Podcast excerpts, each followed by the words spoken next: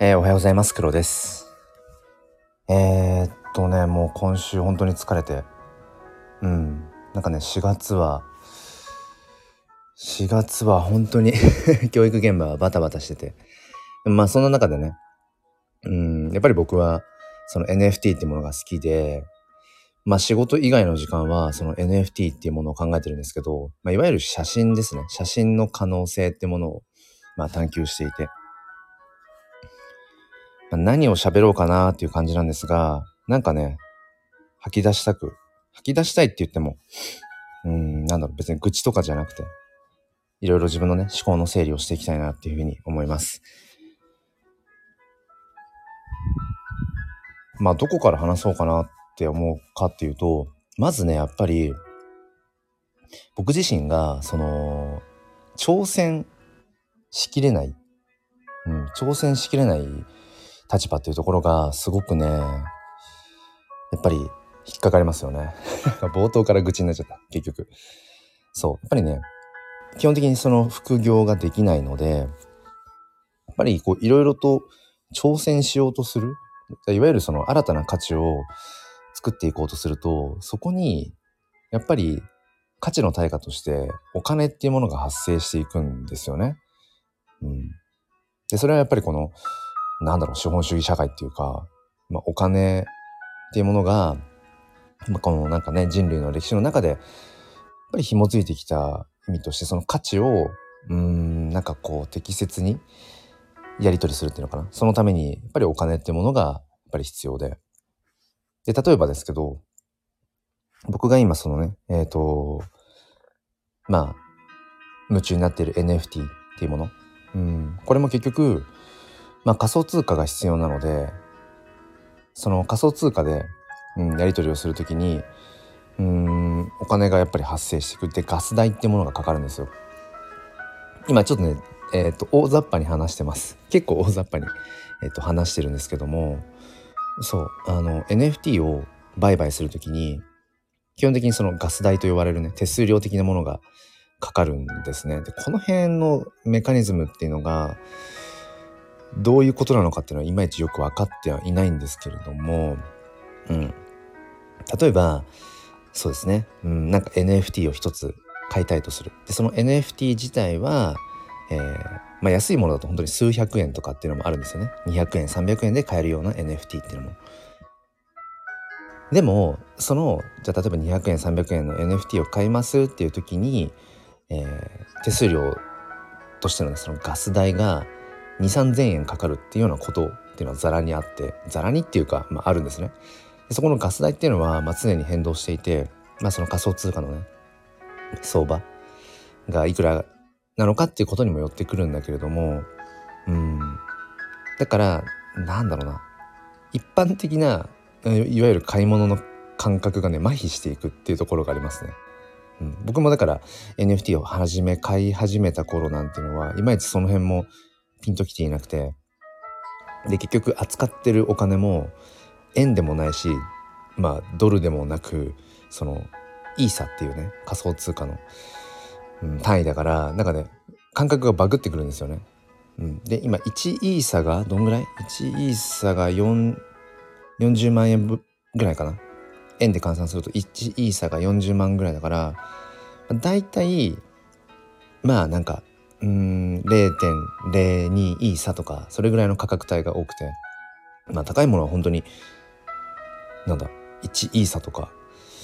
で売ってるものとかもあるし。だからね今聞いてくださってる方で一つのその要はアート作品。まあそれがイラスト系かもしれないしまあ写真かもしれないし。なんだろうな。そういうものを40万でまあポンと買う感覚っていうのがどうなんだろうなこれ。やっぱ一般的一般的ではないですよねきっとね。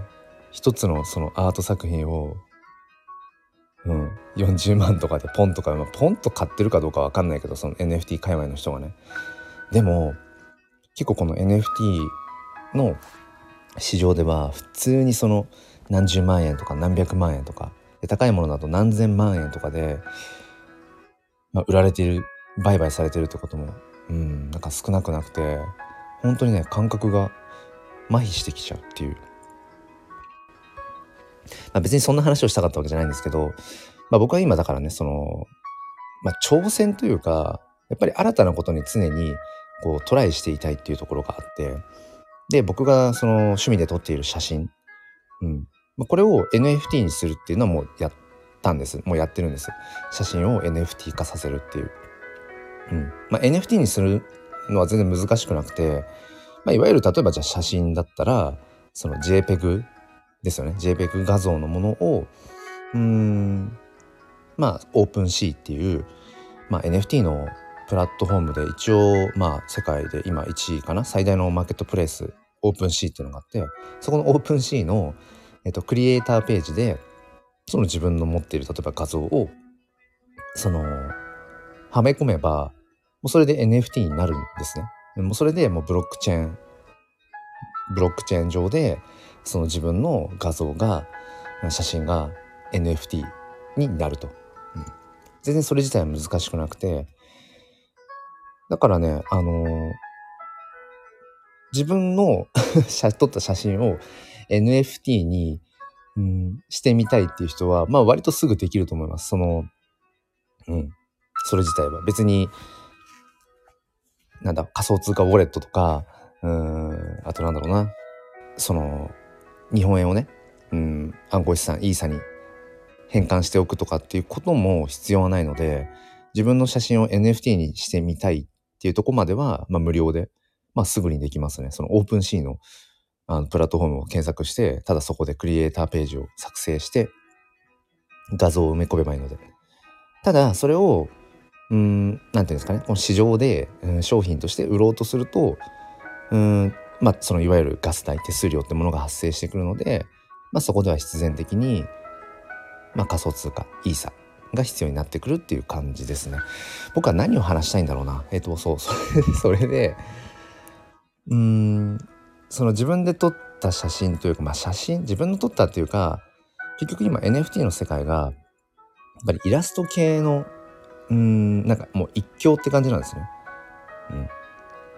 でなんでかっていうと結局 SNS とかのそのアイコンいわゆるその PFP っていうプロフィールピクチャーイラストえっ、ー、とアイコン系でやっぱ映える画像ってどっちか写真っていうよりもやっぱりイラスト系の方が強いんですよね。うん。まあ、各いう僕もあのこの NFT コレクターとしてね所有しているものっていうのは今のところ全部やっぱイラストなんですよね。イラスト系。うん、パッと見うんなんかアイコンとして映えるようななんだろうな、まあ、キャラクターのこう顔とかなんかこう体というか、まあ、もちろんそれはね、うん、NFT のクリエイターさんのオリジナルのものなんだけれども。で先日もあの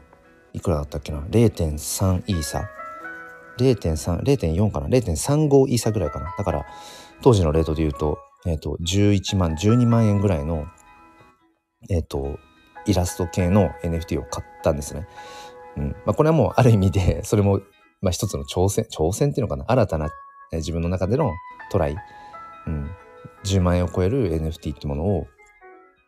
その所有したらどういう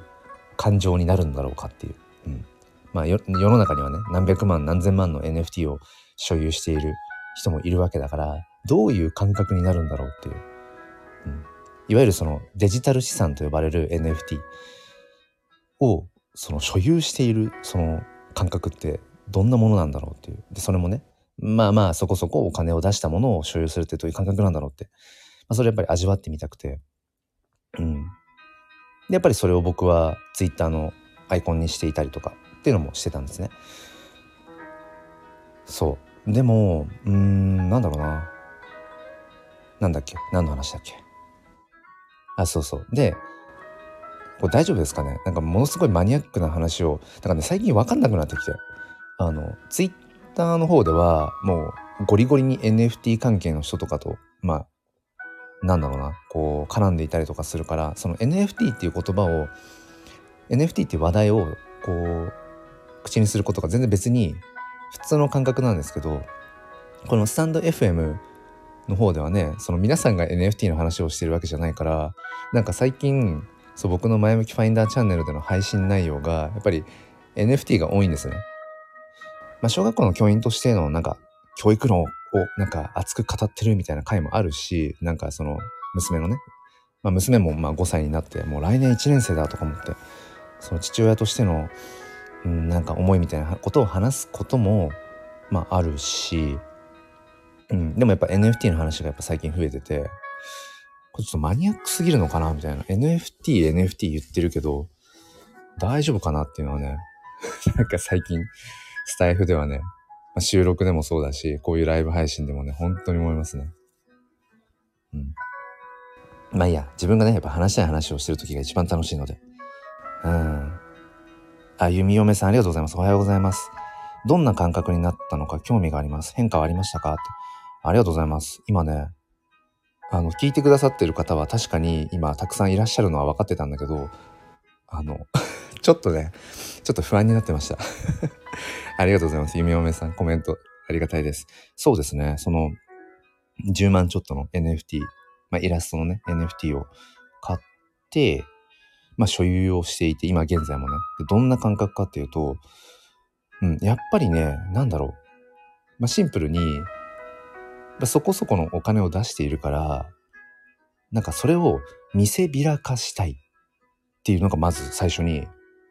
感情が浮かびました。うん。自分は、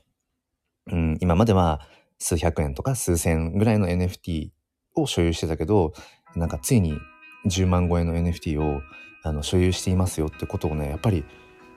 その見せびらかしたくなりましたね。そう。だからもうツイッターのアイコンにすぐして、まあ、むしろツイッターのアイコンにする体で購入しているところもあるんだけど、うん、いわゆるその NFT をアイコンにしているっていうのがある種の自分はその NFT とかそういう暗号資産クリプトの、うん、まあリテラシーっていうのかな。それがある一定数ありますよっっていうことの表明にもなるんですよね。そこが NFT のまあ、うん、面白い構造、構成っていうのか構造、仕組みっていうところで、うん、NFT を買いました。で、その NFT を、うん、SNS のアイコンにします。それによって自分が今どういう、うん、系統の NFT を、まあ、要は、えっ、ー、と、押しているのか、うん、支持しているのかとか、その NFT アイコンからどういう思想とか哲学とかっていうものを大事にしているのかみたいなことがなんか表明しやすいっていうところが NFT の構造としてあるんですよね。うんまあ、ただもちろんその全然誰にも知られていないような NFT をアイコンにしていてもねその結局そこは伝わらないんだけども中にはそのえそんななんかなかなか手に入んないような NFT を持ってるんですかみたいなところからコミュニケーションが発生していくみたいなそういうこともあるし。うん。そうですね。弓嫁さん素直な気持ちをシェアしてくださってありがとうございます。あ全然。もう完全になんか、うん、もう露骨にってとこでしたけど、うん、やっぱり見せびらかしたくなったってとこですよね。ハイブランドを持った時の感覚に似ているのかなってうん。そうかもしれないですね。うん。僕もいわゆるそのリアルでのねうん、ハイブランドの類ってものがもう今は全然興味がないけど、うんまあ、やっぱりもっともっと若かりし頃っていうのかな？っていうのはいわゆるそのブランドものの服とかねありましたよね。ブランドものの靴とかありましたっていうか、うん、そういうものをまといたいっていうあなんか例えばグッチの財布持ってんだとかね、うん、あと何？えっ、ー、とルイ・ヴィトンのカバン持ってんだとか、まあ一瞬でしたけど、一瞬だったし、そんなにね、そういうのをこう所持できるほどの、なんか、なんて言うんでしょう、こう、お金の 財布事情みたいなものあったしね。うん。だから、今ね、弓嫁さんがおっしゃってくださった、そのハイブランドを持った時の感覚っていうの、めちゃめちゃね、それ、言えて妙だなと思います。NFT っていうものが結局、うん、変な話、なんだ、ある程度、ネットリテラシーとか、うん、そのクリプトリテラシー、うん。まあ、あとは、まだまだ今、その、なんだろう、やっぱり、海外、海外向けのサイトとかばっかりなので、まあ、英語が多いんですよね。うん。だから、その言語の壁とかっていうね、うん、ものもあるから何ていうのかなそもそも NFT を買うそして NFT を所有するっていうとこにたどり着くまでにいくつか障壁があるんですよね。だからそもそも NFT を例えば最初のね1個目の NFT を買いましたっていうだけでももう相当自分の中で何て言うんでしょうね。うーんその達成感っていうのかな。うん。こう変な高揚感というのかな。そういうのはねやっぱり生まれますよね。その NFT がまあその別に高い安いとか、うん、有名かどうかとかってことはまあ抜きにしてそもそも NFT をあ変えた買ったんだ自分は NFT をっていうだけでもまあ、いわゆるその、うん、リアルなね、うん、ファッションとかの、うん、なんかハイブランドのものを初めて、初めて社会、社会人になって初めての給料で買ったちょっと高めの服、服じゃなくてもいいけど、うん、ものでもいいけどね。その感覚に近いかもしれないですね。そうそう。で、またね、ちょっとマニアックな話をしていくと、ツイッターの方だと、あのー、あ、先に弓弓嫁さんの読みましょう。えー、その苦労を知ってる人は素直にすごいって思いますよねって。そう、そうなんですよね。だから結局そこなんですよね。さっきも言った NFT を SNS のアイコンにしていたとて、それを、それが NFT であるということ、そしてそもそも NFT って何なのかっていうことを、えっ、と、分かっている人が見れば分かるんだけど、それをそもそもわからない人から見ると、別に普通に、うん、他の、何？そのネット上で、うん、まあ、いくらでもデジタルデータってコピーできるじゃないですか。まあ、その著作権のね、話とかがあるから、本当は SNS のアイコンで、うん、なんかその辺にに転がってるのを使っちゃいけないんだけど、だそれの類とあんまり違っては見えないんですよね。うん。そう。だから NFT を買うということ所有するっていうこと自体がやっぱりそんなに簡単ではなくてまだまだ全然やっぱ一般大衆にその NFT を所有するってことが、うん、当たり前になるにはまだまだ月日が必要だと思うんですよね。うん、ただねやっぱりそれを救済するためにえっ、ー、とね楽天かな？楽天 NFT っていうものがうんなんかね出されていてそれはえっ、ー、と仮想通貨いらなかったかな？確か日本円で買えるっていう。ただ、うーん、正確に言うと、楽天 NFT は、うーん、なんか世界共通の、なんか、うん、NFT ではないっていうところ。うん。まあそこはちょっと割愛しますけど、なんかかなり込み入っちゃうから話がね。とか、えっ、ー、とね、何だったかな名前忘れちゃった。まあ一般的に NFT のね、売買をするとかっていう時にオープンシーっていうのを使うんですけど、他にもね、なんかその仮想通貨いらないよっていう、日本円で NFT を売買できるよっていう、そういう、あの、プラットフォーム、うん、マーケットもあったりして、だから、ちょっとあまりにもまだまだその NFT っていう、うん、界隈が、市場がマニアックすぎる、いわゆるそのオタク、ギークたちが楽しむっていう、本当にごくごく一部の、人たちがっていうところがまだまだ強いからもっとやっぱり市場を膨らませるためにも、うん、一般大衆が参加しやすいようにもう少し NFT の参入障壁っていうのかなそれをもう少し下げていこうっていうふうに考えているうん、まあ、企業とか、うん、そういういわゆるイノベーターっていうのは多いですよね。うん、そうそう。で、さっき言ってた、その、そもそも NFT、これは NFT なんだっていうふうに認識がやっぱりされていないと、僕がいくらその、ね、うん、まあ、自分の、自分史上一番高い NFT10 万円を超える NFT を持ってますよってことを、えっ、ー、と、その、例えば Twitter のアイコンでそれを表明したくても伝わらないじゃんっていう多分ツッコミがあると思うんですけど、あの、Twitter の方では、えっ、とね、Twitter ブルーっていう、まあ、サブスクリプション機能、毎月350円ぐらいかな。うん。えー、まだね、日本では正式に実装されてないんですけど、もう海外の方では Twitter ブルーっていうのは前からあって、その Twitter ブルーっていう、うん、サブスクリプション機能をつけていると、その Twitter のアイコンに NFT を使うと、アイコンが丸じゃなくて六角形になるんですね。あのヘキサゴンの形に。なるんですね。うん。そう。で、僕は、なんかね、この前、なんだかわかんないけど、まだ日本では正式に実装されていないその Twitter ブルーのね、サブスクリプションがね、登録できちゃったんですよね。うん。やっぱりね、他にもね、その Twitter 見てると、アイコンの形が六角形になってる人っていうのは、まあもう、まあパラパラいるんだけど、まだまだね、そう、そもそも正式に実装されていないので、あのー、ある意味でちょっとドヤ顔できるっていう もうくだらないですよね。そんなところでドヤ顔、ドヤ顔するなよっていう感じなんですけど、でもなんかシンプルにやっぱ嬉しいじゃないですか。その、他の人がまだやりたくても、なんかもう技術的にというか、やりたくてもそもそも、だって対応してないじゃん、日本、日本にっていう。日本に対応していないそのサービスを使えているっていうことに、やっぱり、なんかちょっとこう、ね、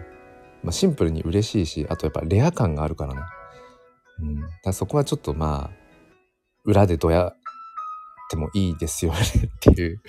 そうそう、ところがあって、そう、弓嫁さん面白いですよね。うん。で、僕はこのね、ツイッターブルーが、えー、っと、この NFT ってものを一般大衆化させるかなりね、ブースターになると思ってて、まあ僕が思ってるっていうか、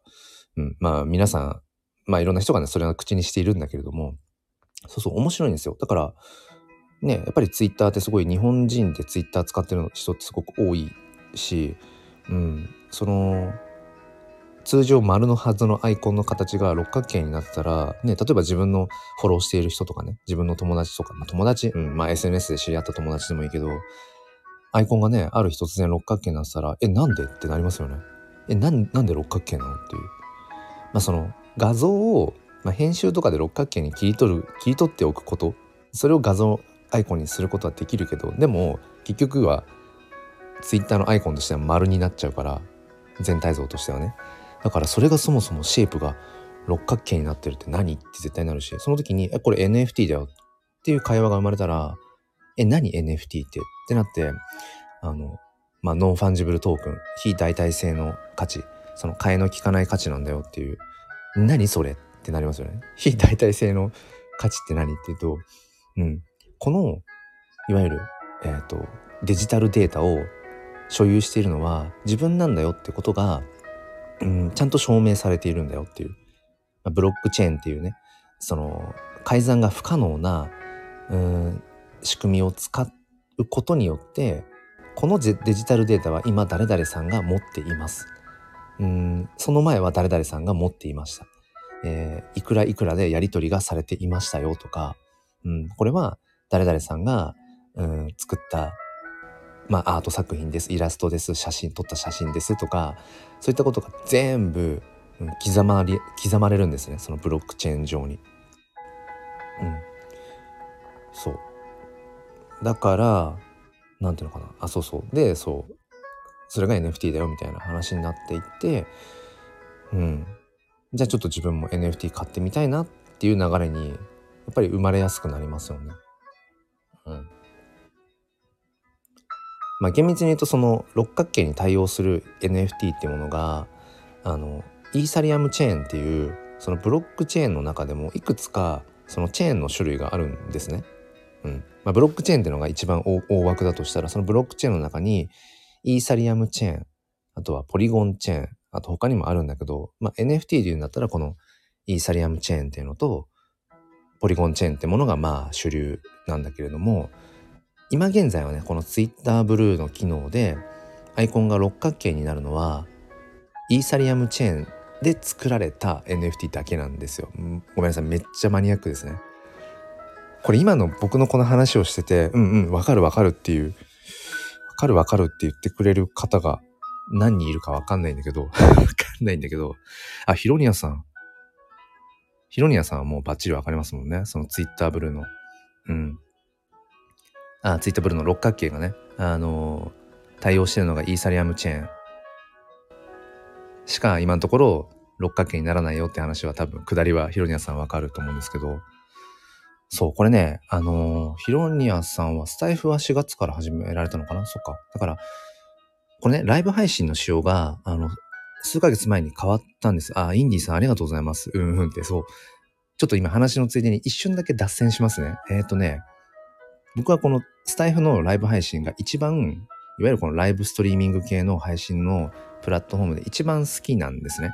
なんでかっていうと、こうやってコメントでやり取りができるから、うーん、まあ一番好きなんです。やっぱコミュニケーションを僕は取りたいところがあって。まあ一方的に話すんだったらね、音声ツイートとか、